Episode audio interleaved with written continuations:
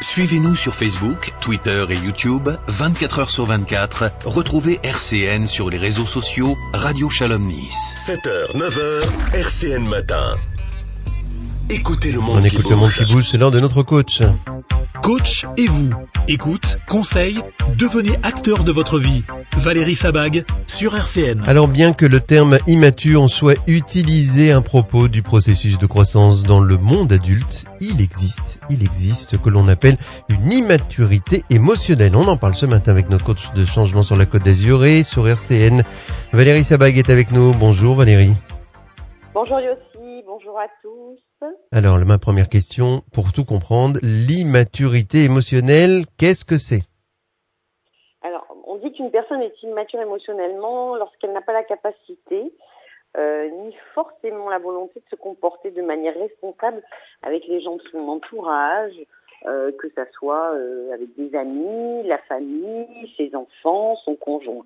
C'est une absence, si vous voulez, de, de, de, conscience et de responsabilité qui la pousse souvent à dépendre des autres de, en agissant donc de manière infantile. Elle a du mal à assumer ce qu'elle doit faire.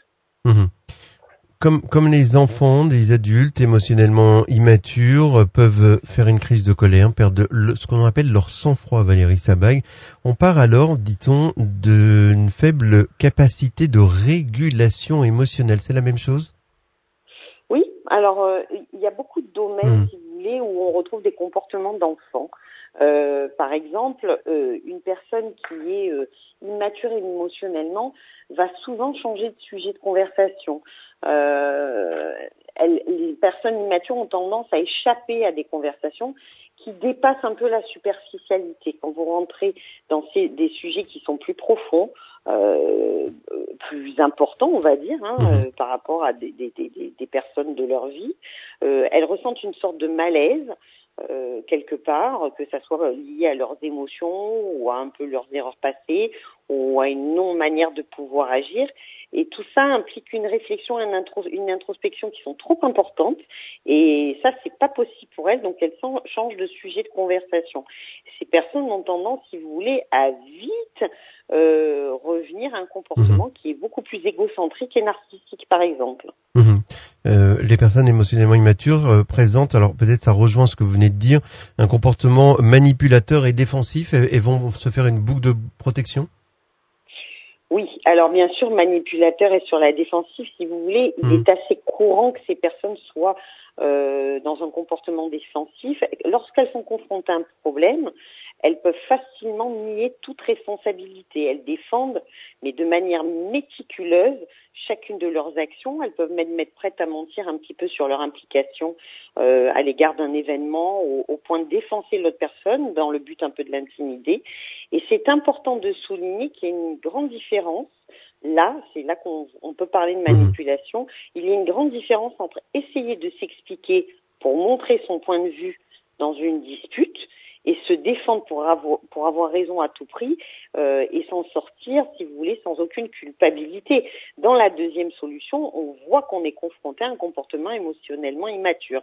Et là, euh, la, la, défensive, elle cache forcément un autre élément, à savoir la manipulation émotionnelle. Quand vous êtes dans une relation avec une personne émotionnellement immature, il, peut vous, il se peut que vous soyez en proie à plusieurs reprises à des demandes un petit peu euh, comme de violation de votre espace personnel. Ça, ça, consiste à induire en vous des sentiments de honte, de culpabilité, euh, d'inutilité, mais euh, le but, si vous voulez, Mhm. de cette personne, c'est quand même d'avoir toujours raison et non d'expliquer son point de vue. Donc c'est c'est réellement une véritable immaturité. Dans le cas d'une personne qui est euh, ce que l'on appelle immature euh, émotionnellement, est-ce qu'il y a une relation de dépendance avec les autres cette fois-ci? Oui, bien sûr. Euh, il y a une relation de dépendance euh, qui est importante. Euh, c'est des gens qui ne, se sentent pas complètement en sécurité seuls. Les personnes immatures ont des relations de dépendance. Elles montrent une sorte d'inconfort à être seules, leur solitude. Si vous voulez, ça les oblige à gérer directement leurs pensées et leurs émotions. C'est pas évident hein, pour beaucoup d'être face à eux-mêmes. Donc, si c'est être avec les autres, ça leur permet de se distraire Mhm. euh, de quelque chose de désagréable, de, de, de, de ne pas se retrouver dans cette forme entre guillemets de solitude affective, alors qu'il euh, n'y a aucune raison de, de ressentir ça euh, dans le monde des adultes. Hein, nous parlons mhm. bien, donc euh, normalement non, on n'a pas ce, ce, genre de problème dès qu'on a euh, une vie, que ça soit professionnelle, que ça soit qu'on ait qu'on a des, des, des, par exemple des, des enfants, mhm. euh, un mari ou une femme, voilà, vous n'avez pas du tout à avoir ce sentiment-là, ou un conjoint, voilà, il n'y a pas de, de, de, de possibilité de cette mhm. solitude, sauf s'il y a un mal-être ou une immaturité euh, à ce niveau-là. Est-ce que vous pouvez nous citer euh, cinq comportements euh, rapidement de personnes que l'on dit être en immaturité émotionnelle, Valérie Sabag Oui, bien sûr. Alors regardez, on vient d'en, on vient d'en hmm. citer oui, quelques-uns déjà, oui. Alors déjà, nous avons vu que ces, ces, ces gens-là peuvent détourner les conversations. Donc on a vu que c'est plus mhm. compliqué pour elles d'être dans des sujets profonds. Hop, on passe à autre chose.